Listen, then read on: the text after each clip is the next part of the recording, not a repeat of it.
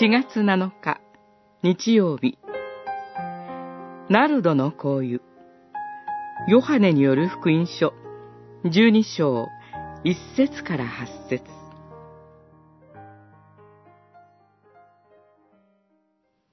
その時、マリアが純粋で非常に高価なナルドの香油を1リトラ持ってきて、イエスの足に塗り、自分の髪でその足を拭った。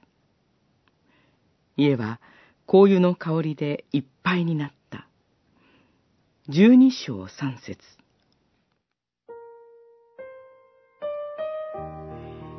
主イエスが十字架にかかる時が近づいていました。その主イエスの足に、マリアが当時の一般的な年収に値するほど高価なナルドの香油を塗りました。この時、共に食事の席にいたラザロは、マリアの兄弟であり、主イエスによって蘇らせられた人物でした。マリアは死を命へと変えることのできる方に奉仕をしていたのです。自分の髪の毛を用いて紅葉を塗るマリアの姿は、主イエスへの真心からの愛を表しています。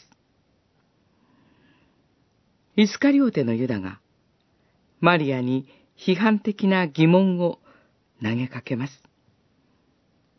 しかし、主イエスは、マリアの奉仕が、主イエスの葬りの準備であることを明らかにされました。マリアの奉仕は、神の大いなるご計画の進展のために用いられました。私たちが主イエスを愛して捧げる奉仕もまた、神の大いなるご計画のために用いられます。